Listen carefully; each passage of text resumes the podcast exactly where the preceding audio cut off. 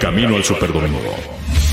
El programa que te acerca al emparrillado de la NFL. Desde los casilleros hasta el momento en que se levantará el trofeo Vince Lombardi. Todo, todo en el Camino al Superdomingo. Camino al Superdomingo. ¿Cómo están? Bienvenidos. Aquí estamos listos para platicar en este camino al Super Domingo y hablar de la NFL como debe de ser en este jueves 26 de agosto, 6 de la tarde. Y dicen que no hay plazo que no se cumpla. Hoy vamos a regalar esa copia, ese título de Madden 22 para toda la banda que ha estado dando retweet al posteo que encuentran eh, precisamente en mi cuenta. Así que todavía hay chance, todavía hay chance, pero pues vayan ya y sigan ahí las especificaciones porque hoy se va un Madden eh, cortesía de la NFL México. Pero también darle la bienvenida a Julián. ¿Cómo andas, Julián? No te siento tan contento hoy. ¿Cómo andas?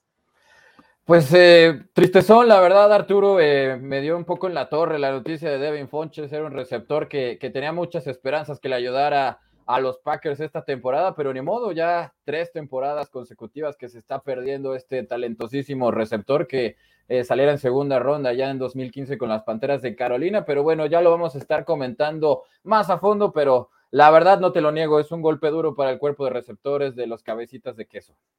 Pero al final, pues también el año pasado se, no jugó y así les alcanzó para hacer el MVP, o sea que eh, en el estricto sentido dice no hay bronca, ¿no? Pero pues, esperemos, que, esperemos que no haya bronca, sobre todo que ya tiene dos receptores slot de que era lo que más se quejaba Aaron Rodgers, pero bueno, yo la verdad sí creo que es, una, es un talento muy desperdiciado el de Devin Fonches, un jugador de 1.93 que físicamente le cuesta muchísimo trabajo a cualquier esquinero en la NFL, Arturo. De acuerdo, pues bueno, ya, ya iremos eh, revisando eso justamente con alguien que sabe del tema y que nos va a decir pues como qué está pasando en varios jugadores porque está el curandero para platicar con nosotros hoy de lesiones y más. ¿Cómo andas, mi querido Doc? ¿Qué tal, eh, qué, tal te trata la vida en este jueves 26 de agosto? Bien, bien, aquí este, feliz de estar ahora en jueves, eh, camino al Super Domingo. Gracias a Arturo Julián, toda la gente que está aquí con nosotros hoy ya se te está haciendo costumbre, ¿no? Los jueves. Digo, está bien. Eh, nada más hay que decirle a, la gente que se quieren operar más en, miércoles o cómo está el asunto. Sí, pues ahora ha salido trabajo los, los miércoles en la tarde. Tal vez está dictando que, que el injury report sea al principio y al final de la semana. Sí, lo que es no querer ir a trabajar, la gente va y dice, me opero el miércoles, así me agarro el jueves, el viernes y ya el sábado estoy listo.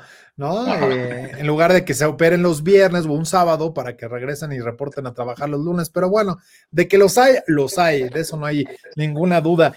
Pero bueno, gracias a la banda que anda acá llegando con nosotros, ya están empezando a escribir porque pues definitivamente hoy tenemos un buen programa, insistimos, vamos a regalar Madden 22 hoy, así que compártanlo, díganle a sus amigos que tienen consola y pues aquí vamos a andar justamente repasando parte de eso. Vamos a hacer el sorteo con la dinámica. Eh, hay más de 138 que están participando hasta antes de iniciar el programa. Veremos cuántos más se llegan a sumar, pero lo interesante es que participen y que pues, se suban a, todo el tema de, jugar al Madden. Pero bueno, eh, también hoy precisamente en el programa, algo que pues vamos a estar eh, revisando con todos ustedes es justamente, ¿no? Pues dentro de la información y pareciera que... Ay, esos titanes, cara. Y no me refiero a los de Remember the Titans, porque la verdad, esos decían era, era un equipo eh, disciplinado. Yo recuerdo mucho a Coach Boone que decía, Julián, que esto no era una democracia, era una dictadura. Que Coach Boone era la ley. ¿No, ¿No decía así justamente su diálogo? Sí, la verdad es que sí lo decía así, pero aquí el coach Boone, eh, que, viene siendo Mike Bravel, pues desgraciadamente también dio positivo, entonces pues no le podemos aplicar ese calificativo. La verdad es que sí es un, brote importante el que se da en los Titans. Eh, parecía que nada más iban a ser siete jugadores, pero al final terminaron siendo nueve jugadores. Eh, el último reporte del día que nos arrojó. La verdad es que ese, esa práctica conjunta en, con los Bucaneros de Tampa Bay no trajo buenas cosas. De hecho, varios de los jugadores que estuvieron inmiscuidos en la, en la pelea que desató Antonio Brown, que analizamos la pelea pasada, pues desgraciadamente dieron positivo. El ex pateador de, Tennessee, que ahora está con los Bucaneros de, Tampa Bay, Ryan Sukop, pues se le ocurrió irse a cenar ahí con sus compañeros y desgraciadamente también ya está en la lista de COVID. Lo, lo, que es de llamar la atención es que ninguno de los con los que se fue a, cenar, pues arrojó resultados positivos. Sin embargo, pues cuando tu coreback, que es Ryan Tannehill, se va a perder el último partido y es un jugador eh, que, que, está claramente en esta bolsa de los que están sumamente en contra de las vacunas, porque hay que recordar que Ryan Tannehill vacunar, él, él apenas se vacunó a, a, la hora de iniciar los training camps. No sé qué tanto haya afectado esto la, la efectividad de las vacunas, pero él era de estos jugadores que decía que si bien la NFL no te está obligando con todos estos protocolos que está proponiendo la liga, pues es literal lo que te está orillando a hacer. Y pues vamos a tener a, Ryan Tannehill entre 5 y 10 días aproximadamente fuera, lo que tiene que de, de, lo que depende el regreso inmediato del coreback de los Titans es que pueda dar dos pruebas negativas en un lapso que no rebase las 48 horas. Yo creo que su, presencia no peligra para semana uno, que es lo afortunado para el equipo de Tennessee, pero sí es de llamar la atención que nueve jugadores vacunados y que además John Robinson, el gerente general de Tennessee, pues salga a hablar de que prácticamente el 98% del staff, es decir, personal, jugadores, coaches, están vacunados. Es uno de los equipos que tiene el porcentaje más alto pero me parece que esto sí va a provocar que Tennessee endurezca eh, los protocolos que tiene, ¿no? Algo parecido a lo que está sucediendo con Bruce Arias, que ya dijo que los bucaneros de Tampa Bay van a tener sus propios protocolos para cuando el equipo salga de visita y que van a estar estrictamente prohibidas las visitas tanto de familiares como cualquier intento de abandonar el hotel. Y la verdad, para lo que estamos viviendo, Arturo, me parece que no es para más.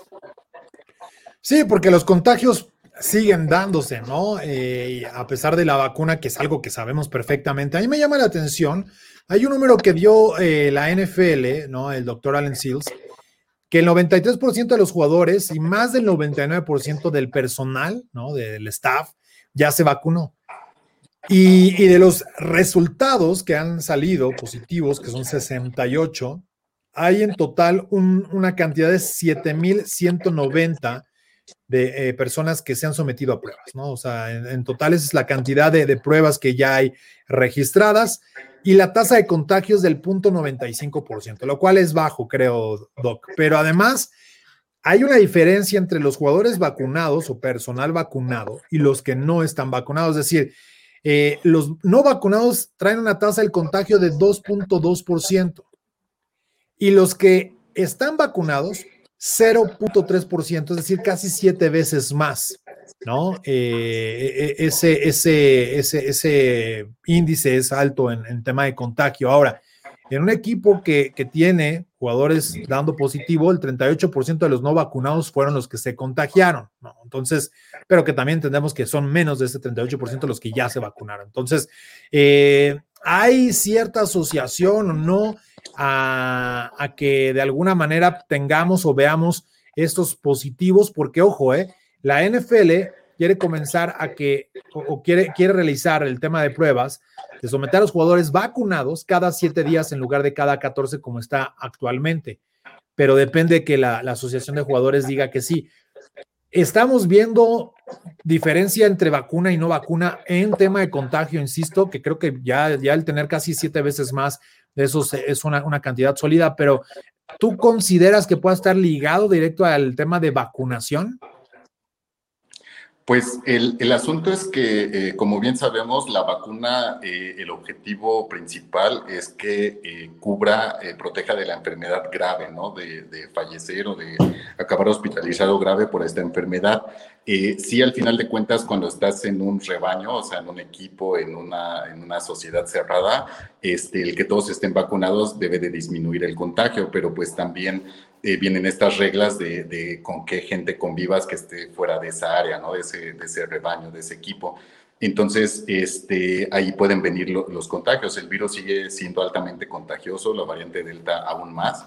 Entonces, este, eso no, no, no se va a poder este, frenar. Ahora, también en Estados Unidos eh, han sido ya muy libres en cuanto a las reglas, ¿no? O sea, eh, se vacunan y ya conviven como si nada, ya no hay tantas medidas de, seguridad, de distancia, ¿no? Entonces yo creo que eh, la NFL, como bien decían ahorita, de la dictadura y de las medidas que van a tomar ciertos equipos, deberían de ser muy disciplinados, aunque ya estén vacunados. Primero de, que se vacunen todos, sigo sin entender la parte absurda de que no se quieran vacunar o de que no los obliguen a vacunarse y por otro lado, pues seguirse cuidando como si no, nadie tuviera una vacuna, ¿no? Porque, bueno, al final de cuentas, pues eh, la teoría dice que ningún jugador se va a, este, a agravar por esta situación, pero pues pueden empezar a perder partidos, ¿no? Entonces, yo creo que no deberían de relajar ninguna de las medidas de, distancia y de, de higiene y protección. Y además, Julián, al no tener directamente síntomas, no podemos pensar en eso, y una prueba cada 14 días, pues a lo mejor hasta pasaste el proceso y nadie se dio cuenta, ¿no? Yendo a un escenario muy eh, alentador. Pero, pero esto de hacer las pruebas cada siete días creo que será mejor, aunque también imagínate, o sea, tú te haces prueba, la van a hacer el lunes para que, pues si llegas al juego siguiente tengas oportunidad de dar negativo y que a lo mejor cuando te tocó la, el test ya, ya, ya hubiese pasado X tiempo, o sea, eh, van a tener que ser inteligentes y buscar que hasta en eso no les afecte tanto en el juego, porque, eh, como bien dice el doc, las medidas han eh, aligerado, ¿no? Están más tranquilas, pero sí siguen afectando el, proceso para muchos equipos que hoy, si esto le hubiese pasado a, los Titans en juego de temporada regular que tengan su participación el fin de semana, perdiste 7, 8 jugadores, 9 y lo vimos el año pasado. Justamente los Titans fue uno de esos. Ahora la liga va a tratar de acomodarles también, a menos de que no se pueda ya hacer nada, ¿no? Hacia el final de la temporada, pero, pero creo que también van a contar con esa, esa ayuda para. O sea, no se va a descartar el que sigan moviéndose juegos. Sí, por supuesto, y, me parece que como bien lo dice, sí se van a aligerar las medidas, pero van a tener que ser los propios equipos quienes tomen eh, cartas en el asunto. La verdad es que yo coincido con, el doctor, es completamente inaceptable que, que, todavía existan jugadores que estén reacios o con una actitud muy férrea a no vacunarse y más siendo el coreback. O sea, lo de Ryan Tannehill sí me parece eh, completamente absurdo y, y, ridículo, porque él es el líder del equipo y no, no es el único coreback que ha mostrado esta actitud. Lo recordamos con Lamar Jackson, quien recibió un llamado del propio gobernador de Maryland para que por fin se vacunaran. Está también el caso de Kirk Cousins. Es decir, tú cuando eres un mariscal de campo no puedes dar esa señal al equipo. Tienes que ser el líder, estás obligado, es la posición más importante de, los deportes en Estados Unidos y, lo que está sucediendo no es para menos. A pesar de que se han aligerado las medidas, yo creo que ya no va a suceder un caso como el de la temporada regular en donde vimos que aplazaban y aplazaban los partidos como fue eh, lo que le sucedió a los acereros de Pittsburgh, ¿no? Que muchos eh, se empezaron a quejar también con Baltimore, que realmente el brote les afectó tanto. Sabemos que era una temporada que prácticamente era experimental para la NFL, pero ahora ya que la FDA aprobó oficialmente la vacuna de Pfizer Biotech como la única que está completamente aprobada por esta asociación que es la encargada prácticamente de proteger la salud de los estadounidenses, me parece que ya no hay ninguna excusa. Y tan es así que la NFL, eh, pues como, como ya lo mencionábamos ahí en el sitio de máximo avance, pues no está obligando a los jugadores. E, eso es algo, me parece bueno que, que, se mantenga eso, pero con estas medidas, con estos protocolos, al final de cuentas sí vas a estar arrinconando a los jugadores, sobre todo los que ya han sido multados, porque las multas, conforme vaya dándose esta reincidencia, pues evidentemente van a aumentar, Arturo.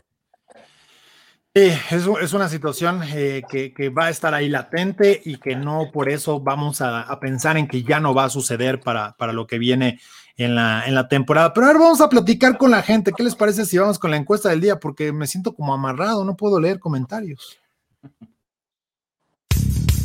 La encuesta del día. Camino al Superdomingo. A ver, la encuesta de hoy dice de la siguiente manera, entenderán los jugadores, entenderán los jugadores con los contagios en otros equipos y las multas que se comienzan a aplicar para seguir los protocolos, que eso creo que es lo más importante, y las opciones son A, con multas entenderán, ¿no? Entre comillas, B, esperemos que sí, C, no creo que entiendan, y D, ya sin comentarios. O sea, ya de plano eh, no se les puede ayudar a muchos de ellos, ¿no? Es lo que, lo que por ahí dirían ¿Tú cómo ves, Julián? No, con la, con la D, definitivamente. Oye, sin comentarios? Sí, no, no, de plano, porque, o sea, tú estás viendo la situación y, no es posible que los jugadores se pongan en esta situación de que no somos pro-COVID o anti-COVID, simplemente somos pro-elección. Pero es que, ¿cuál elección? O sea, tú entiendes perfectamente cuál es tu trabajo. Tu trabajo es ser un jugador de la NFL y al ser un jugador de la NFL es un deporte que pues estás hablando del el que tiene mayor staff de todos los deportes a nivel mundial. el contacto va a ser evidente, vas a poner en riesgo, vas a afectar a tu equipo y esto es un deporte de equipo y mientras estos jugadores no lo entiendan, pues este equipo va a ser afectado, sea el que sea, estamos viendo el caso de Tennessee, más adelante vamos a tocar el tema de los Bills, pero la verdad es que simplemente no se entiende, a pesar de que sabemos que no nada más con esta vacuna, sino con otras. Hay personas en Estados Unidos y en todas partes del mundo que son muy reacias a vacunarse. Pero en este momento, siendo empleado, del, empleado de la NFL, es algo que simplemente es absurdo y es ridículo. Sí, ¿tú, tú cómo ves, eh, Doc, que van a, cómo se puede ayudar a que sigan los protocolos? Ya no entremos al tema de vacunación. ¿Cómo, tú crees que con, multas van a, van a aprender? el, por ejemplo, lo que decía ahora Julián, ya no vas a viajar, no vas a poder contactar con algún familiar, no vas a poder salir del hotel. Ese tipo de restricciones tienen que ayudar para que tampoco esté abiertamente el tema de los posibles contagios, ¿no? Sí, este tema va a ser muy importante porque, eh, como mencionaba, eh, esta inmunidad de, un rebaño, de un grupo que, se aumenta con la, con la vacuna, pues se puede ver alterada si hay convivencia con gente externa. Pero yo, yo siento que, que, las multas a un jugador de la NFL y con los sueldos que ganan, pues no, no les afecta. Y, lo hemos visto con los castigos de foul personal y todo esto que lo siguen haciendo. Entonces, este, yo creo que lo que realmente les afecta a ellos son suspensiones, ¿no? Suspensiones de un juego y suspensión de suelo, ¿no? Porque ahí sí pierden muchísimo dinero. Y, y es lo que se ha visto que ha medio funcionado en cuanto a golpes en foul personal, ¿no? Entonces, yo creo que tal vez la única forma de que entiendan, entre comillas, sería con suspensiones de partidos y de suelo. Sí, aunque ah, la, la NFLPA, ¿no? La NFLPA ah, apoya mucho esta parte de cuidar el tema ahí de los dineros de los jugadores en las sanciones. Fuese como el colegial, te vas a un partido, pierdes tu lana por, por algún target y eso, y ahí es donde realmente creo que podría cambiar un poco las cosas. Mira, acá dice Alejandro Montiel, para los que dicen, entre comillas, solo quiero ayudar a mi equipo a ganar, pero no se vacuna, no es querer ayudar de tu equipo, pero yo, y también cuidar el tema de los protocolos. Aquí sí es la vacunación, pero además el tema de los procesos y de los protocolos, que al final los que no están vacunados están haciendo mejor chamba, porque a ellos sí les toca a diario su, su, protocolo. Entonces, creo que hasta ellos, o, sea, hay de los dos lados, ¿no? Unos, unos se vacunan y, y se sienten libres y andan en el relajo, y los otros que sí no se quieren vacunar, pues al menos siguen los lineamientos que están estipulados, son las reglas del juego, ¿no? Acá Carlos Rossetti dice, no creo que entiendan, es que en esta época le crean más a teorías de conspiración que a un científico. Eh, Eric González, por ejemplo, dice, pienso que solo deben seguir las medidas sanitarias para evitar más contagios, ya cada quien si se, se vacuna o no. Correcto, yo también coincido. Creo que ya hay un momento en el cual de tantos jugadores que están ahí, ya están casi todos vacunados. ¿no? Ya creo que esa cuestión ya será muy específica y, y obviamente pues la, lata que te ponen ahí, pero pues ya el tema de, cuidarse y seguir las medidas sanitarias es importante. César Díaz dice, me interesa saber cómo se desarrolla la situación de Cole Beasley. ¿Cómo anda, Julián? ¿Tú sabes algo de él? Porque andaba ahí echando cotorreo, pero muy, muy, anda, anda calmado, ¿no? Sí, de, hecho eh, es nuestro siguiente tema, si quieres ya nos metemos a fondo, eh, porque sí, la verdad, fue multado Cole Beasley junto con Isaiah McKenzie. Cole Beasley, que es el principal abanderado, que, que se ha hecho desgraciadamente ya más famoso por esta, esta actitud tan contrera a vacunarse. O sea, no es posible que, el jugador salga a decir que si Pfizer le da un porcentaje de, las ganancias de la vacuna, él, sí se va a vacunar. O sea, eso es completamente ridículo y me parece que sería para que un equipo que de verdad tenga seriedad, pues inclusive esté optando hasta por cambiarlo o, o cortarlo. O sea, Mark Cuban, el dueño de los Mavericks de Dallas, le ofreció esto, porque el jugador salió a decir, es que no se trata de dinero, es que se trata de que me dejen elegir. Pero ahí salió Cuban a, a, callarle la boca y ni siquiera se aceptó. Entonces él ya se metió en una guerra de dimes y diretes ahí en Twitter, inclusive diciendo, ¿no? Con, con, un poco de ironía, pues sí, mira, para un jugador que es un poco tonto y que tiene encefalopatía traumática crónica, pues creo que lo he hecho bastante bien. Pero la verdad no, no se entiende lo de Cole Beasley porque lo acaban de multar, literal, él lo dijo, ¿eh? por cinco pasos dentro de las instalaciones de los Bills en donde se quitó la mascarilla. Entonces, pues, muy inteligente no es, porque si nada más fueron cinco pasos, pues, ¿para qué te quitas el cubreboca? Lo de Isaiah McKenzie se lo toma con más humor, eh, porque él dijo, pues sí, efectivamente me agarraron como cinco veces, o sea, no, no, no puedo esconder la cabeza en el suelo ni nada, o sea, lo multaron con 15 mil dólares. El problema de estos 15 mil dólares es que a la siguiente se van a incrementar Me queda claro que a Cole Beasley, que es un jugador que viene de tener pues, la mejor temporada en su carrera, como dice el doctor Rodrigo, pues no le afectará tanto.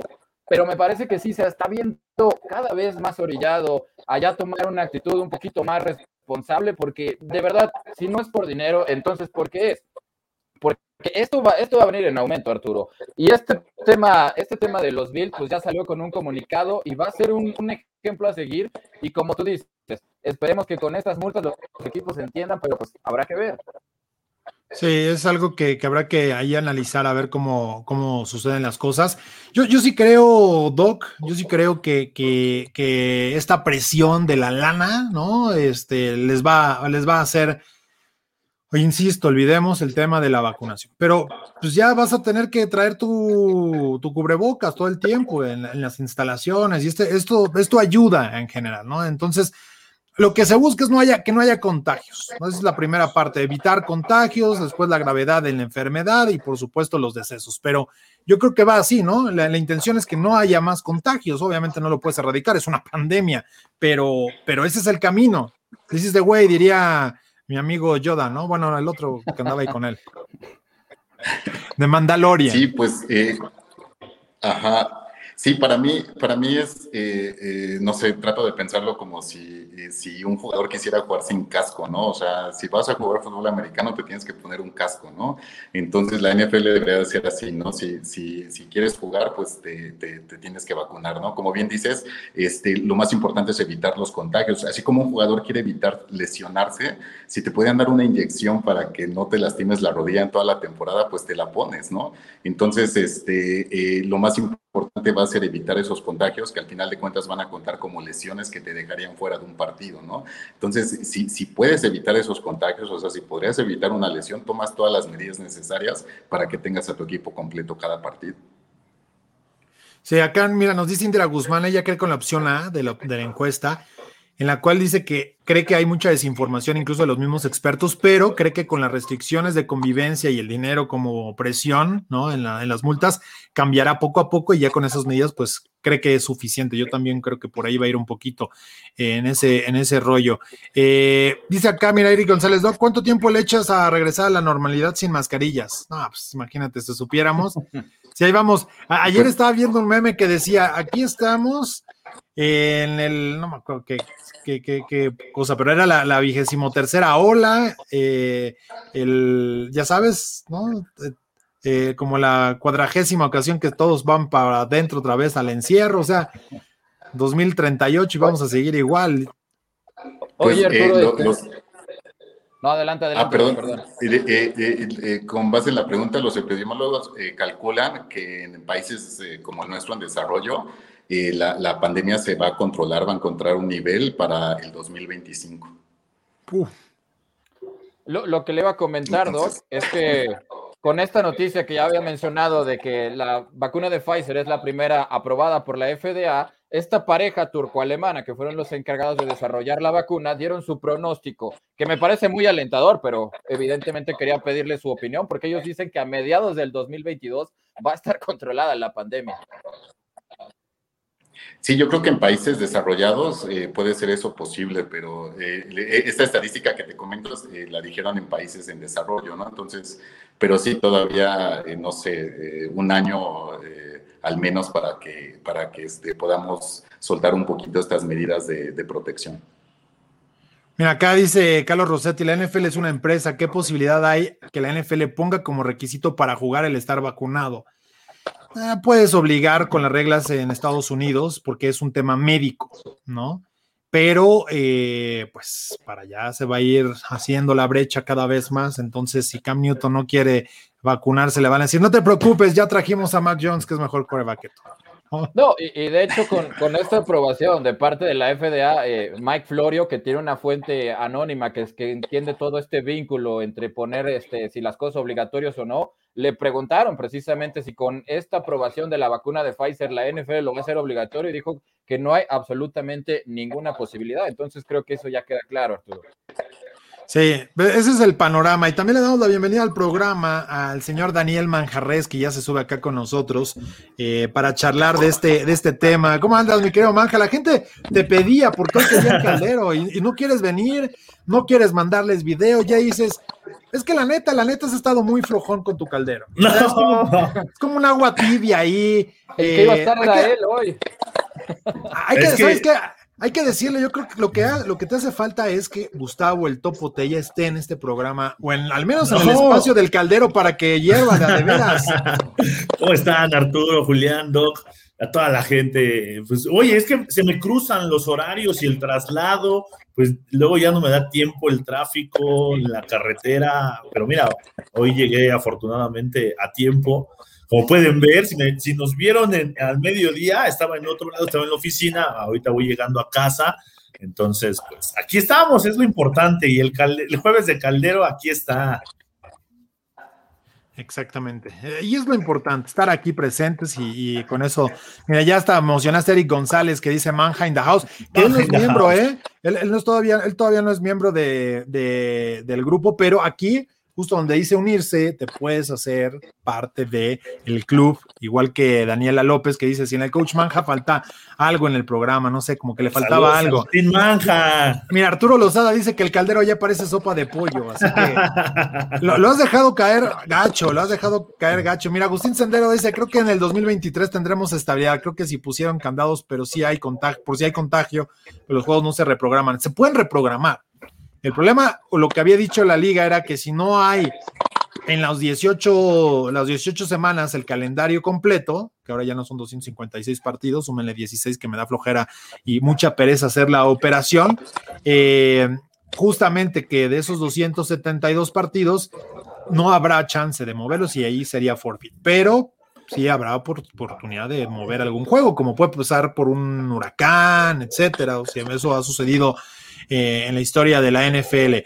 Eh, pero bueno, eh, eso es parte de lo, que, de lo que de alguna manera se ha tratado ahí de pedir y de, andar llevando para los jugadores, pero también a mí me ha llamado, ¿saben la, mucho la atención, pero bueno, no, no, no puede ir solito, tenemos que ir con el momento. Por favor, échamela desde allá arriba con el Injury Report. Injury Report. Las lesiones de la semana. De la semana.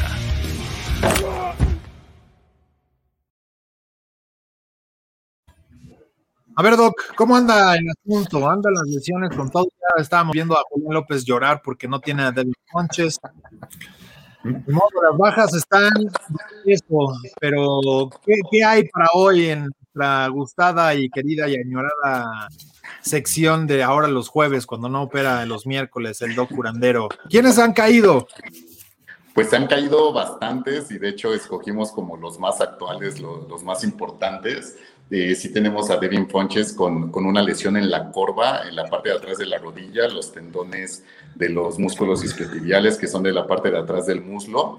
Y, y pues él lo, ya lo descartaron por el resto de, de, la temporada. Ah, de por sí se quejan en Green Bay de que no tienen receptores, Doc.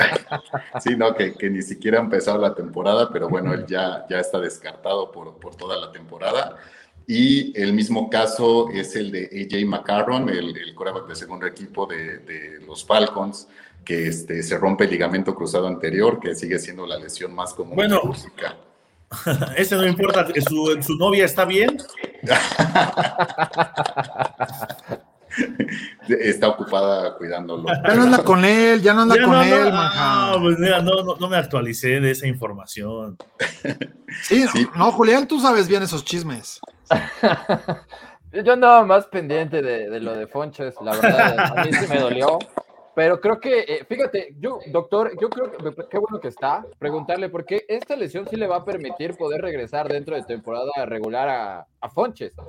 Pero en caso de que lo haga, va a tener que negociar ahí una, una cláusula de, de, lesión con los empacadores que lo dejarían libre de negociar con cualquier equipo. Y me parece que esta, esto de que Green Bay lo ponga definitivamente ya en esta lista y que le esté diciendo no a su temporada, porque hay que recordar que desde, ¿qué es? 2019 viene perdiéndose tres temporadas consecutivas. La última vez que jugó fue el, el semana uno con los Colts, una fractura de clavícula terminó con su temporada. Creo que esto quiere decir que Juwan Winfrey, un receptor que llegó prácticamente como agente libre, le está dando mucho de qué hablar en Green Bay y definitivamente confían mucho allá en Wisconsin, pero creo que lo de Fonches Dog sí es como para que pueda regresar en alguna parte de, de las últimas semanas de noviembre o de diciembre, ¿no?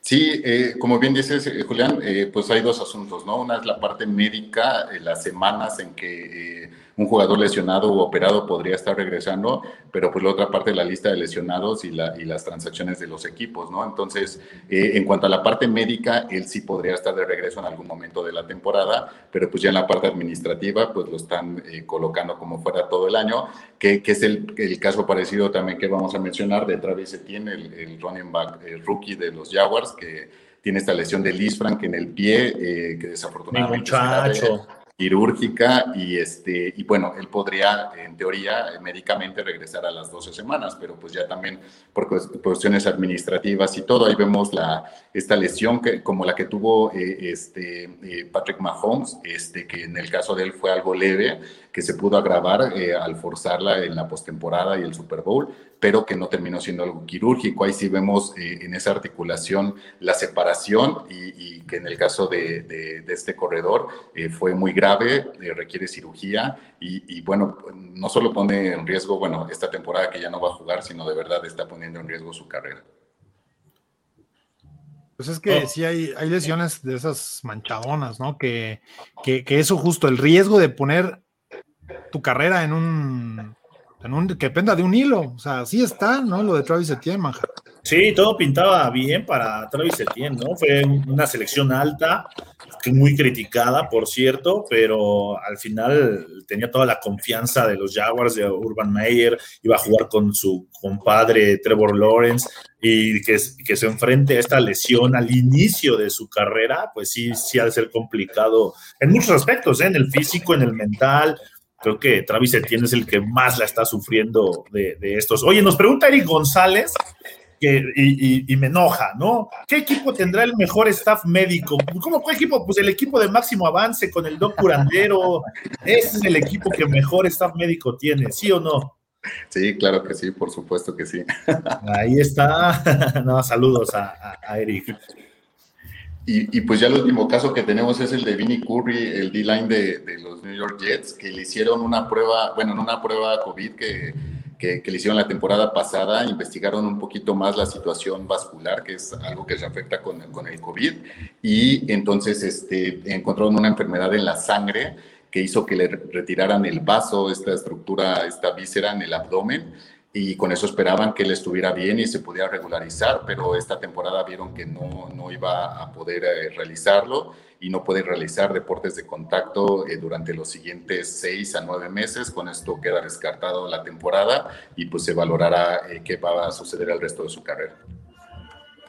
No, pues está, está, está duro, Está, está duro el, el, el, asunto y, y, pues sí, varios jugadores que, que están complicados para regresar. Ahora, yo no sé si, si, si lo habías comentado ya, eh, Doc, pero de esas lesiones que te dan oportunidad en tiempos y tratar de, de, de, de tomar esa decisión, es, es, mejor decirles, bueno, vete a la reserva de lesionados, que incluso lo platicamos el martes con, con Ian, ¿no? Ya ahora la, la NFL te da chance de volver y más con la pandemia, pero pues ya hay, hay, ocasiones que te dicen, no, ya para qué le buscamos que regrese, porque quién sabe cómo va a regresar, todo el proceso de recuperación, no, garantizas poder estar ahí listo, a menos que fueras, no sé, probablemente esperarían a Patrick Mahomes, ¿no? Un tipo así, Aaron Rodgers, qué sé yo, pensando que todavía alcances a liberar la posibilidad de llegar a, su, a playoffs, ¿no? Pero, pero si no, no, no vale la pena traerlos a jugar muchos en diciembre, ¿no?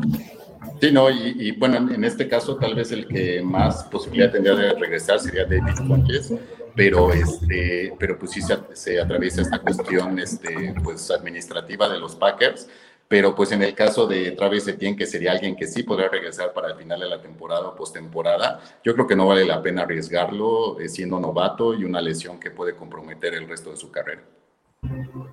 Sí, ese es justo el, tema ahí que, le pone más complicaciones en tema de, lesiones. ¿Qué, otro jugador hay por ahí que, tengamos que hacerle mención honorífica en la sección? ¿Ya nadie?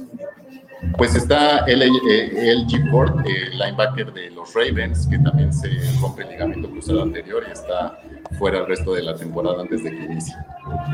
Ex Steeler, ¿eh? Ex Steeler. Es que se va. Oye, Manja, ¿qué, qué, qué, qué, puso la vecina de música ahorita? Está la banda MS, creo. que, sí, la banda MS. que no es hora de hacerle que hacer, por está favor. Trapeando, está trapeando, por eso. Qué barbaridad.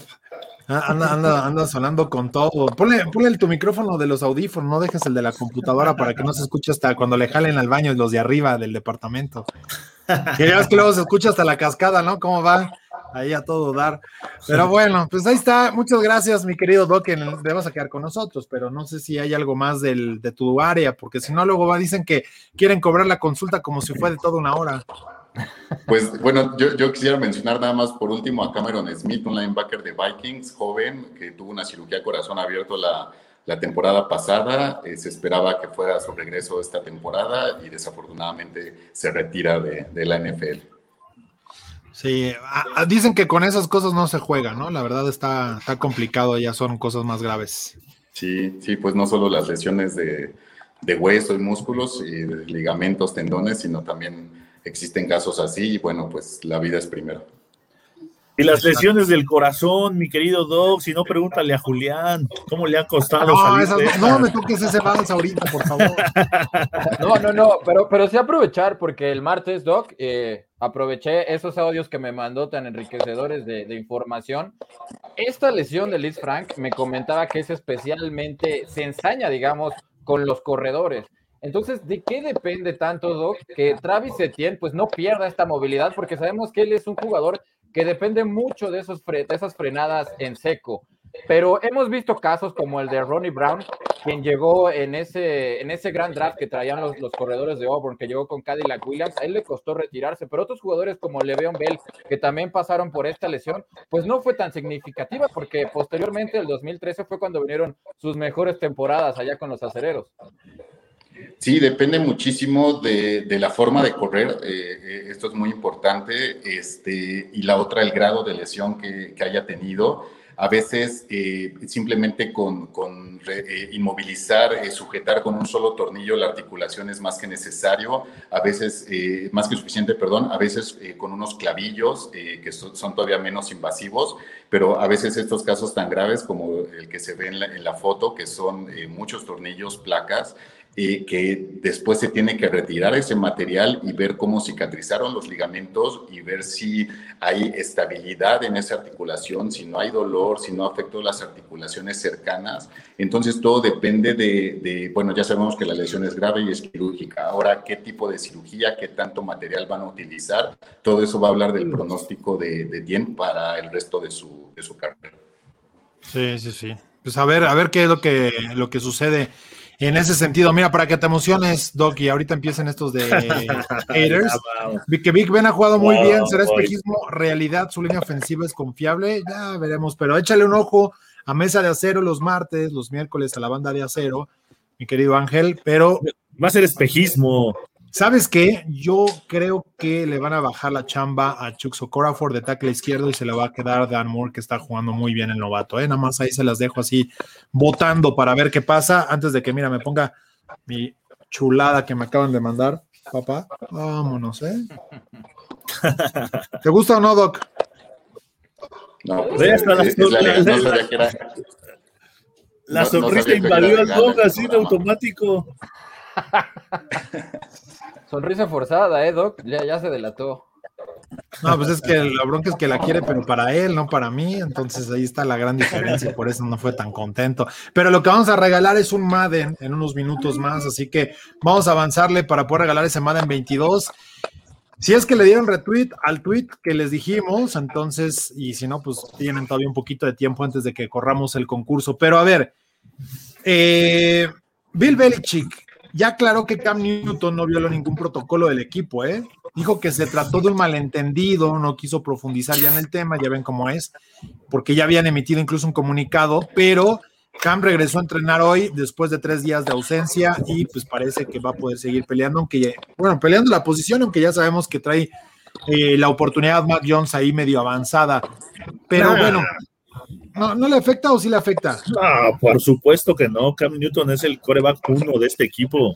Para eso está armado.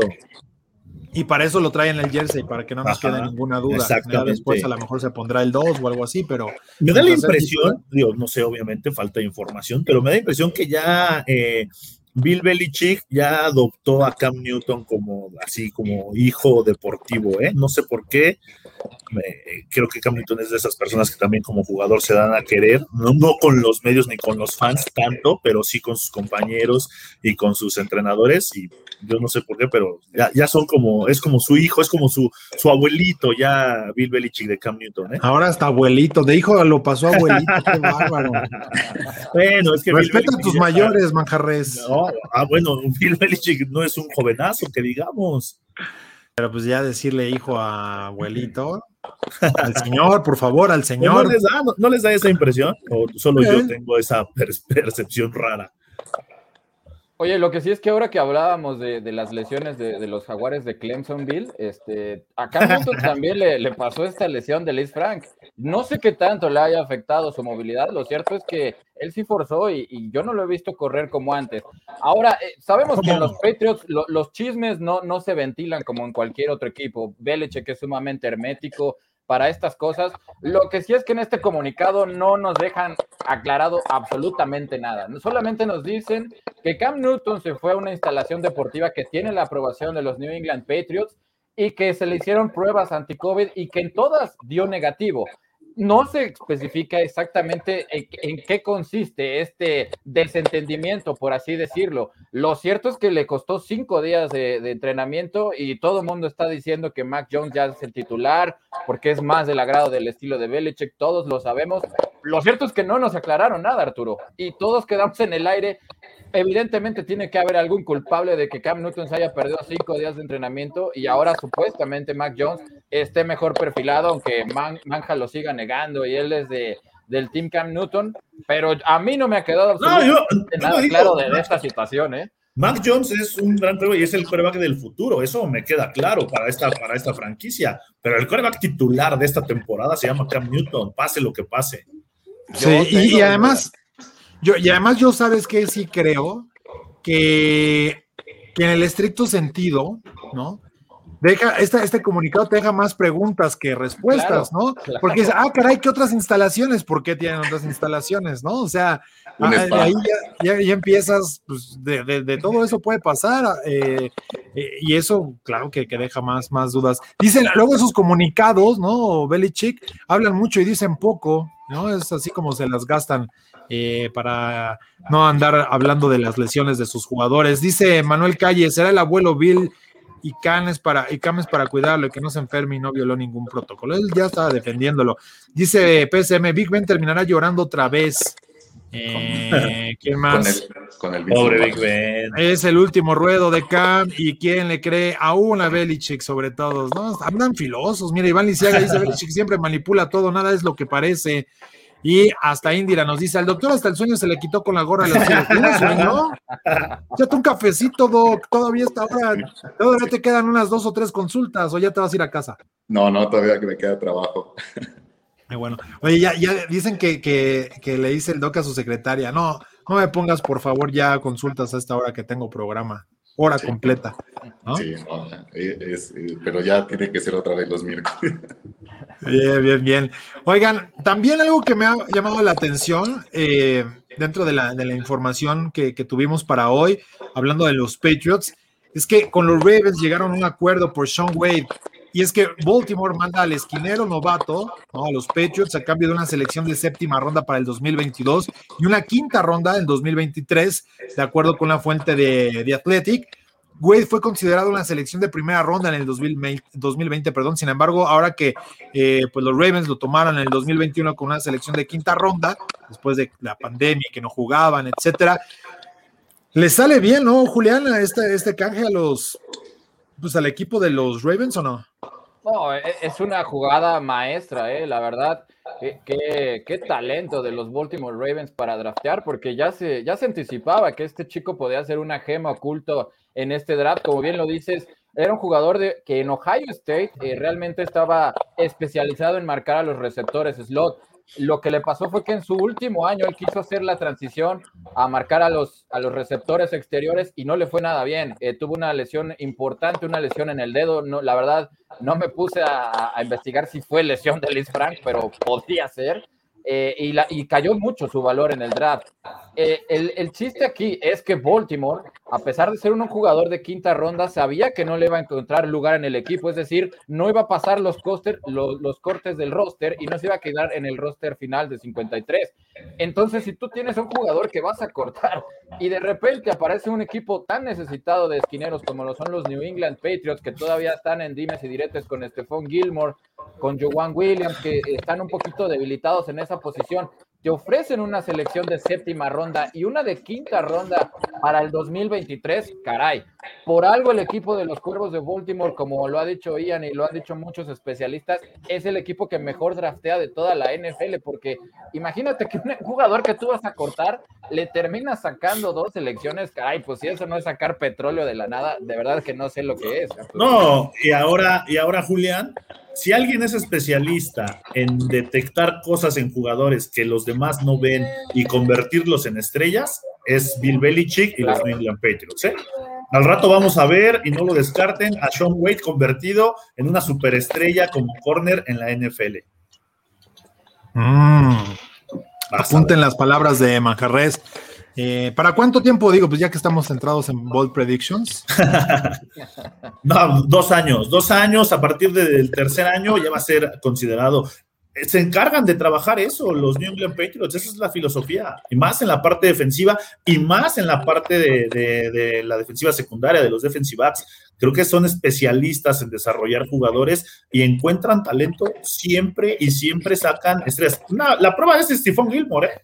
O sea, esta es la, la, prueba más reciente de, de, de esta situación que, que, estoy comentando. Es para muchos el mejor corner que hay en la liga y cuando lo agarraron los New England Patriots no, no lo era ni considerado hacer, eh, ni proyectado hacerlo. ¿eh? Sí, sí, la realidad es que sí han aprovechado muy bien esas, esas oportunidades para agarrar ahí buenos jugadores, ¿no? O que los convierten precisamente, como bien dice Daniel Manjarres en buenos jugadores. Oye, Doc, fíjate que nos han estado escribiendo acá también, aprovechando que andas ya siendo encajosos, dirían por ahí. Eh, a ver, platícanos de lo de Dak Prescott, ¿no? Ya le dieron luz verde para entrenar al 100%. Ya puede completar, ya pudo completar drills de 11 contra 11, se vio bien en, en la práctica, ¿no? Aunque no se espera que tenga actividad en el último partido de pretemporada, pero apunta que está listo ya sin broncas para enfrentar a los Bucks. Dijo Kellen Moore, de hecho, que, que el equipo está entusiasmado de, de, ver al quarterback superando las molestias en el hombro que arrastraba desde finales de julio por culpa de Mayra Gómez, ¿no? que fue al entrenamiento y justo nada más lo vio y empezó el problema. Pero, ¿cómo, cómo anda ese, ese escenario? Pues bueno, hay eh, una, una, muy buena información que, que me proporcionaste para, para investigarla. Eh, la, lesión de eh, un músculo que, está en la espalda, que se llama el músculo dorsal ancho, que va de la séptima vértebra que tenemos en la, en la espalda alta, este, en, la, columna dorsal, hasta el sacro, que ya es la parte de, la espalda que, que va en la pelvis. Entonces, y este, este músculo que es gigantesco eh, también se pega al brazo. Es, es, el músculo que utilizan los corebacks como el final de, de, la trayectoria de lanzamiento, sobre todo en pases de 20 yardas o menos, donde requieren mucha fuerza, precisión y que el balón no haga mucho, mucho arco, mucha curva.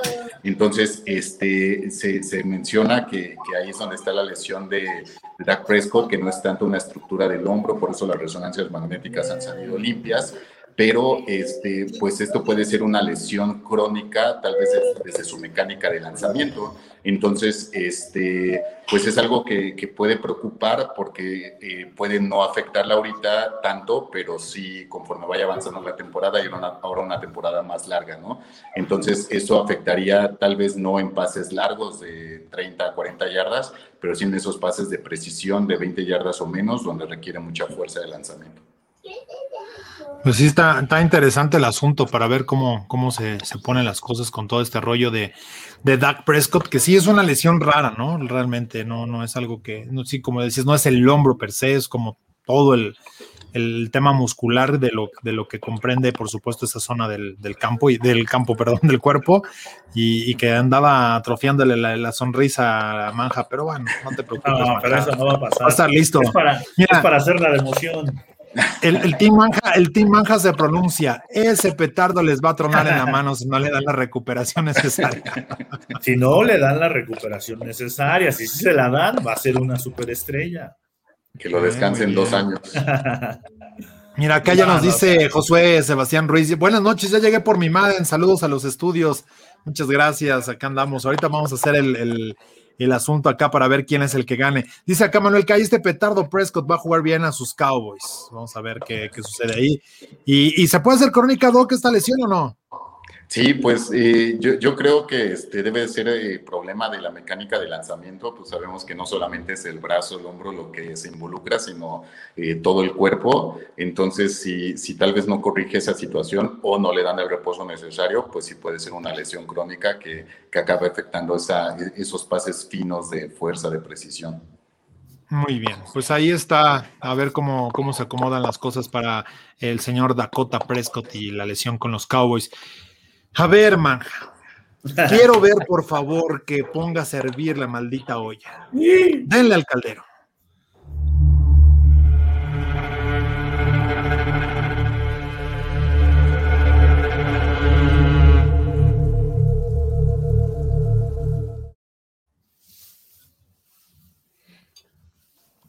Ahí está moviéndole, porque no hay nada más, amigos míos, no, nadie se lo merece más que estar en el caldero que todos los titanes de Tennessee. Estos sí tienen que estar todos adentro del caldero. La temporada pasada lo hicieron al inicio, les valió, se reunían a jugar, hacían fiestas y se contagiaron. Un año después lo vuelven a hacer el equipo de los Titanes de Tennessee, empezando por su head coach Mike Bravel, que no está mal que se contagien porque es parte de, pero sí está mal que no se prevengan y qué coincidencia y qué casualidad que sea el mismo equipo que el año pasado causó tantos problemas, que los Steelers se quejaron de tantos juegos que les reacomodaron, pero por culpa de los Titanes de Tennessee. Este año lo vuelven a hacer Así que los Titanes de Tennessee deberían de ser expulsados de la NFL, pero por lo mientras, como eso no va a pasar, los metemos al caldero y que se hundan y que traguen ese caldero que ya sabe a sopa de pollo. Sí, está. Se andan manchando los titanes, ¿no? Deberían no entienden, no entienden. Los andan rascando a León, ¿no? Pues con esas cosas no se deben andar jugando le jalan los bigotes al tigre, está cañón. Ay, ay, ay. Y lo peor de todo es que van a ser campeones divisionales aún así. Que andan bien, es buen equipo, pero no, no, no los ponen en cintura. Es eso, no los meten en cintura. O sea, son muy, oye, y no vaya a pasar como el año pasado que, que, que el coach dice, no, pues yo no dije, o sea, no les avisé pues nomás para que no se fueran a preocupar, ¿no? Mejor. para no, generar un problema. No, pero oye, no puede ser el mismo equipo otra vez. ¿no? algo está mal ahí, algo está mal ahí, por eso alcaldero. Son unos loquillos, esos Titans, dicen acá. Manuel Calle dice: Sí, el caldero de los Titans por contagiarse de COVID. Húndelos, por favor. Y es más, dicen que el gas subió en el Estado de México. Yo creo que por eso calienta el agua en el microondas el señor Francisco, señor Francisco Daniel Manjarres. Tú pones a, ah, el. Eh. Sí, calientas el agua del caldero en el microondas. No, no, no, no, no, ese está. Vale más cara la luz. Ese está la leña, como debe de ser. Y leña, y leña verde. Hay que ponerles unas cachetadas guajoloteras, dicen acá. Y que hay que tener mucho cuidado, que pueden perder juegos los titanes en la mesa si siguen con sus fiestas COVID. Apórtense bien, por favor. Se pasan. Ay, esos titanes. Oigan, a ver, hablemos de la conferencia nacional, en el oeste de la nacional, rápidamente. ¿Quién es, ¿Quién es el equipo que va a ser campeón? Los cuatro equipos pueden, ¿eh? Los cuatro equipos me gustan de candidatos. Vas, Julián, ¿quién te gusta para ser campeón? Uy, está, está muy complicada, pero creo que si las lesiones respetan a, San Francisco, definitivamente es un equipazo. Creo que sigue siendo el equipo más con el mejor roster de la conferencia nacional. Solamente es eso, que tiene tanto tiempo que no juegan juntos esa defensiva. Eh, Jimmy Garoppolo, que parece ser que está sintiendo mucho la presión que ya está soltando ahí Trey Lance, que lo, lo hizo muy mal en este último partido de pretemporada tiene todo este equipo para volver a ser un candidato al Supertazón. Eh, los Rams, que perdieron mucho con, con la pérdida de Cam Makers, siguen siendo un rival a tener en cuenta por esa brutal defensiva. También un equipo muy completo ahí con Matt Stafford. Yo los pondría eh, en segundo lugar. En tercer lugar, eh, está complicado ahí, yo sí, entre Arizona y entre los halcones marinos. Arizona que se reforzó, pero con muchos veteranos. Yo no tengo duda que hayan sido buenos refuerzos, pero tengo mis dudas de cuánto tiempo van a poder estar sanos. Y por parte de los halcones marinos hicieron todo lo posible por eh, mantener a Aldon Smith, sin embargo, pues otro que me parece que se había ganado su lugar en el caldero y, a ver si un día lo, podemos meter, porque increíble lo, de este hombre con ese talento tan desperdiciado. Un equipo de Seattle que me preocupan un poquito sus problemas de línea ofensiva y tienen todo realmente el equipo de Russell Wilson para desafiar en la que sin lugar a dudas es la división más reñida y más apretada de toda la NFL. A ver, a ti, Manja, ¿quién te gusta? A mí, estoy de acuerdo que es la, más eh, reñida, pero a mí me gustan los Rams. Creo que el equipo de Los Ángeles va a ser el campeón de esa división y va a ser una de las grandes sorpresas de esta temporada. Es un equipo muy completo, tiene una gran defensiva, Aaron Donald, Jalen Ramsey y compañía. Y con la llegada de Matthew Stafford, creo que eh, va a aprovechar al 100%, va a explotar a los grandes receptores que tiene. Eh, eh, y digo, sí, a pesar de que Cam Akers no va a estar, pero tiene ahí a Cooper Cup en, el aire, ¿no? Creo que Sean McVay supo, supo lo que está haciendo. Recordar que este equipo no hace mucho llegó a un Super Bowl con Jared Goff, ya no le alcanzó a Jared Goff para tener el control de un equipo tan, con tanto talento como los Rams, ahora con un veterano como Matthew Stafford, un veterano de gran nivel, ¿eh? También puede ser de los mejores corebacks que hay en la NFL. Los Rams van a llevarse la división oeste. Mm, a ver, a ver, ¿a ti quién te gusta, Doc? ¿Quién crees que sea el campeón de la, de la división? Yo creo que también van a ser los Rams, eh, por todo lo que mencionaba el coach. Bueno, entonces dime quién va a ser el peor de la división. A ver, te la voy a poner más fácil. yo, creo que el peor va a ser Arizona. Este, de alguna manera los Seahawks siempre hacen algo para, para salvarse a pesar de sus altibajos durante la temporada. Eh, sí, San Francisco, como bien decía Julián, eh, pues a ver si no cae esta maldición de las, de las lesiones pero este, yo siento que Arizona, a pesar de, todo el talento que se, se armó, bueno, se ha ido armando desde la temporada pasada, yo creo que sería el último lugar de esta división. Mm, está interesante. ¿Tú, Julián, ves a los Cardinals, Manja, ves a los Cardinals siendo el peor equipo de la división? Y, digo, siendo el peor, yo creo, que, sería con pinzas porque no, sí, no van a tener récord ganador, ¿eh? También. Sí, van a tener récord ganador. No, para mí el peor va a ser San Francisco, ¿eh? De esta división. Uh. Eh, sí, creo que San Francisco va a ser el, el, peor de la división. También no, no creo que esté en los peores de, la conferencia, pero sí de estos cuatro, creo que San Francisco va a ser el cuarto. Eh, los Seahawks van a ser el, el 3, Arizona el 2 y los Rams el 1. Yo creo que sí va a ser Arizona. Creo que empiezan a, a, diagnosticar muy bien a su mariscal de campo. Ya, ya no le va a ser tan fácil hacer esas jugadas como lo que vimos en última instancia ante los Bills.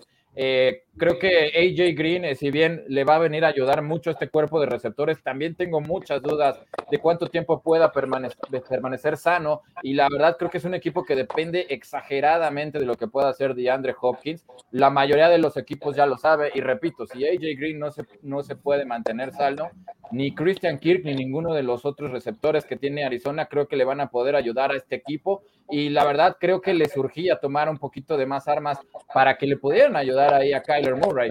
Sin embargo, pues ahí, se fueron por el veterano AJ Green, que, ojo, que también, si le sale la, jugada que Arizona no, nos puede cerrar la boca, ya a mí primero que nada, pero creo que sí, definitivamente tiene la etiqueta de sotanero. Mira, yo creo que San Francisco va a ganar la división. Yo creo que San Francisco se la va a llevar y, de ahí al que pueda ser el peor, yo creo que... Pensaría que los Seahawks. Yo no creo que vayan a ser los Cardinals. Yo, yo creo que entre los Rams y los Seahawks. Pero va a estar bien apretado. O sea, el equipo que tenga récord perdedor y, sabes por qué va a ser por lesiones. Así que con eso no se puede predecir. No, Doc, imagínate, tú supieras de qué te van a llegar mañana que los quieren que los operes. ya sería otro, otro asunto. Pero es imposible poder pronosticar quién diablo se va a lesionar y cómo le puede afectar. Pero yo creo que las lesiones Hoy el equipo que va perdiendo en ese sentido son los mismos eh, Rams, a pesar del, trade y demás. Yo creo que por ahí va la, oportunidad de que se pueda ejecutar esto, ¿eh? pero bueno, ya, ya veremos a ver cómo, cómo, cómo queda ese, ese escenario y, evidentemente pues la respuesta final que tendremos para estos pronósticos que estamos haciendo ya prácticamente cerrando, ¿no? Las divisiones dentro de la nacional, la semana pasada tuvimos la americana y bueno, pues ahí cerrándole, cerrando filas en ese, en ese sentido. Pero eh, hay algo que también hay acá antes de que vayamos ya con nuestra, nuestro sorteo para ver quién es el que gana el Madden. Bueno, ahorita lo, si quieren de una vez, porque la gente ha estado muy impaciente. Son pacientes bastante impacientes, diría Polo Polo. ¿Tú también les dices eso a tus eh, pacientes, loco, no? Pues eh, no, son pacientes que están esperando hasta que acabe el programa. Exacto, mira. Agustín Sendero dice San Francisco, los Rams, Arizona y los Seahawks en cuarto. A mí me cuesta también, como dice el Doc, pensar que los Seahawks van a ser el peor, ¿eh? Pero dicen acá, Denis Párez, opéralos tú, curandero, garantizado que quedarán bien. Acá también nos preguntan que sabemos quiénes son los peores, eh, los mejores médicos de la NFL. ¿Hay algún estudio que digan, ah, estos son los mejores eh, doctores por, por equipo o algo así, un ranking?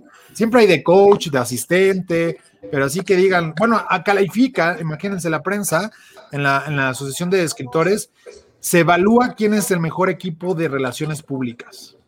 Aunque te facilitan la chamba, pero de doctores, no. no, hay. El de los Chargers no es. Eso me queda. ese sin duda.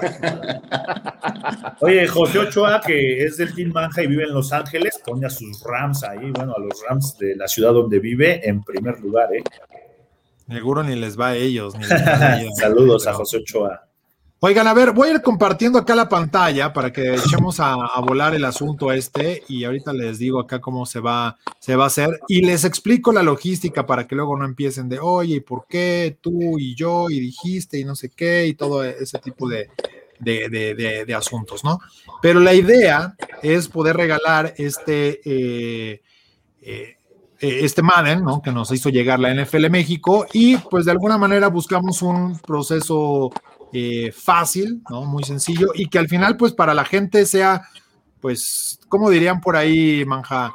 Eh, lo más... Eh, sencillo, accesible. No, pero además parejo, o sea, que no, ah, que, no están cargados los dados, pues, ¿no? Aleatorio. Aleatorio, completamente aleatorio. Y, fueron dos, dos, dos situaciones bien sencillas, la realidad. Es que una era que la, primera era que, le dieran retweet al, al, posteo que les colgué en mi cuenta de Twitter, que es arroba Arturo Carlos, que seguramente ya todos siguen, y si no, pues que gandallas. Y la otra es eh, simplemente siguieran la cuenta de Instagram de un servidor. Entonces, tienen que cumplir las dos. Nosotros vamos a revisar ahorita, vamos a dar un ganador, pero vamos a tener a 10 suplentes. 10 suplentes, pensando en que nunca falta el güey que, Julián, le diste retweet, pero no seguiste la cuenta en el Instagram, no seas gandalla. Te quieres, te quieres aprovechar, entonces, ¿sí o no? No, no, no, para nada, no, no, no, no, ¿cómo crees? Este, ¿Tú le diste retweet o no? Sí, sí, sí, ahí está mi retweet, ahí ahorita, ah, este... Te lo puedes llevar. La única cuenta que no puede participar es la de máximo avance, porque si no todos en la oficina se van a empezar a agarrar a sombrerazos por el juego, entonces esos no pueden participar. Pero hay un montón de gente que anda por acá. Oye, por cierto, Manja, mira, te voy a romper tu corazón. ¿Ahora por qué? Uh. ¿Qué dice José Ochoa? no, te vamos a expulsar. Entra en evaluación. Toma nota, Jesús Niebla, José Ochoa.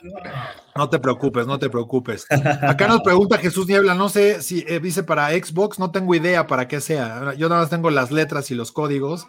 Si tú me preguntas para qué consola, primero que me digan dónde inventaron ese alfabeto, porque hay cosas, caracteres que yo nunca había visto en la historia. Pero bueno, a ver, voy a compartir acá para que la banda pueda, pueda participar y ustedes van a ser mis interventores, ¿no?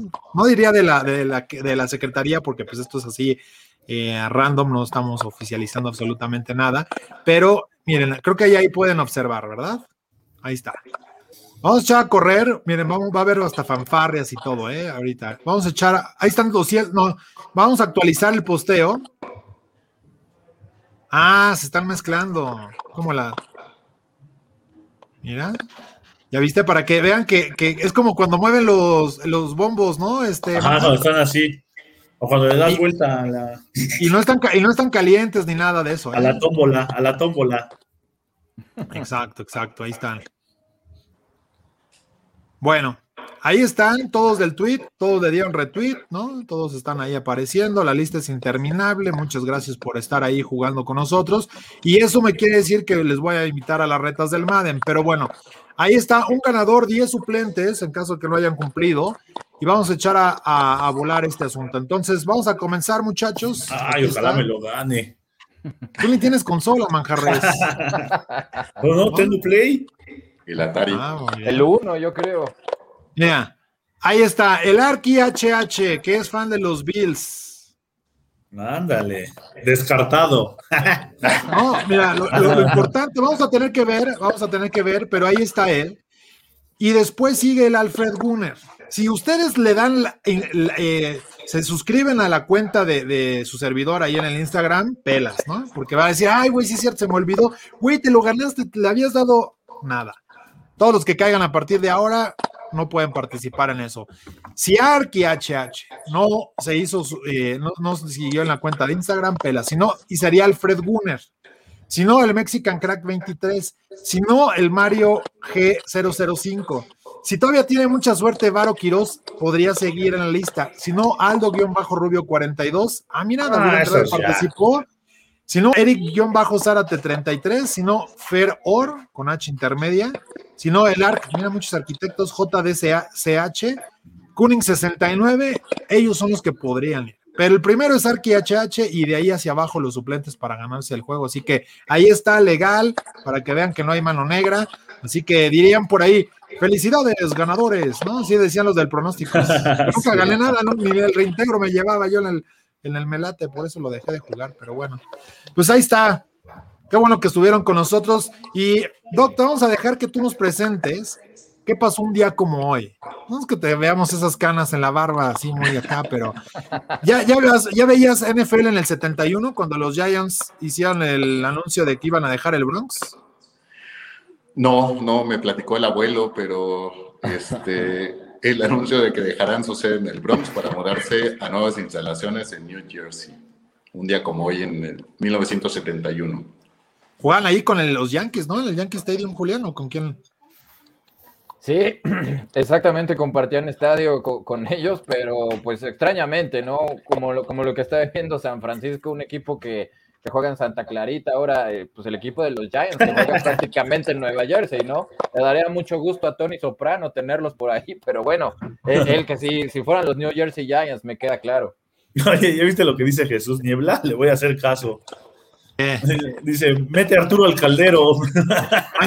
no, yo, yo por qué, yo por qué, no quepo, me la voy a sacar fácil, no quepo. Pero a ver, mándenme los cumpleaños, ¿quién cumpleaños hoy? Mira, Agustín Sendero dice, chale, ya valió. No te preocupes, tú suscríbete porque vamos a tener más regalos cada semana, ¿eh? ahora que viene la temporada. Eric González preguntando que si no es para PlayStation. Eh, Iván Lisiaga dice, eso está cargado, nada más porque no ganó. Pero si no hubiera dicho, no, hombre, estuvo muy bien. Es súper parejo. Mira, también tenemos un día como hoy de Indira Guzmán. En el 1914 se fundó el Palmeiras. En el 20, Estados Unidos le dio voto a la mujer, qué bueno. En el 2017, última pelea de Mayweather y con 50 victorias consecutivas y cero derrotas. Ya fue la última en ese del 2017, no, peleó después, ¿no? Mm. o ya no volvió a pelear. No, las de casa no cuentan, las peleas de casa no, no cuentan, bueno. A ver, cumpleaños hoy de Solomon Thomas, 26 años. Un chaval. Chaval, muchacho. ¿Quién más cumpleaños hoy? Mira, Alex Collins, 27 añitos. Nadie de tu rodada, Doc. No, nadie de 30. estuvo tranquilo, estuvo tranquilo, puro veinteañero. Así que, pues bueno, pues vámonos. Muchas gracias, Doc, por andar acá con nosotros. Dile al paciente que ya puede pasar, por favor, andan muy impacientes. Sí, ahorita le aviso. Muchas gracias, Arturo, Julián, Coach Manca, toda la gente que nos acompañó hoy. Perfecto. Abrazo, mi querido Julián López, alias el Juli. El Juli. muchas, gracias, Arturo. Por supuesto, al Doc. Qué, bueno. Ojalá que ya lo tengamos más jóvenes para que ahora sí le podamos hacer las preguntas candentes. A, a Manja, que se salvó él mismo de estar en el caldero, y a toda la gente que se conectó con nosotros. Invitarlos a que mañana sintonicen Camino al Superdomingo en el mismo horario. Perfecto. Y pues Daniel Manjarres, un abrazote, carnal, qué bueno que llegaste. Y ya, vele echando más leña al fuego, porque si no, vamos a tener que hablarle a Gustavo el Topo no, ¿eh? No, no, no, ahí todos los jueves el caldero Y bueno, lo importante es que llegamos y metimos a los Tennessee Titans ahí a que se hundan. Y saludos a toda la gente, al Team Manja, por supuesto, y nos vemos mañana. Exactamente, exactamente. Y bueno, pues agradecerle a Grecia Barres que estuvo en la producción de este programa, por supuesto a toda la banda que estuvo con nosotros, a los que participaron. Así que, pues estuvo, estuvo bueno, estuvo sabroso y qué bueno que, que anduvieron acá con, con, nosotros para poder disfrutar de este, de este programa y por supuesto, pues a los ganadores, ¿no? Ya del, de, bueno, el ganador de su Madden. Nada más, mi querido Arqui HH, si no le habías dado like, que déjame decirte que vas a perder, pero bueno, creeremos en ti que lo hiciste de manera correcta para poder estar ganando este, este asunto. Pero bueno, pues vámonos. Gracias por habernos acompañado. Este fue el camino al Super Domingo y los esperamos mañana con más fútbol americano. Desde Buenos Días Fútbol por ahí de las diez y media y todo lo que tenemos para ustedes. Nos vamos, gracias. Y por supuesto, mañana los Steelers, ¿eh? Ya lo saben en steelers.com diagonal español. Esto fue Camino al Super Domingo el programa que te acerca al emparrillado de la NFL.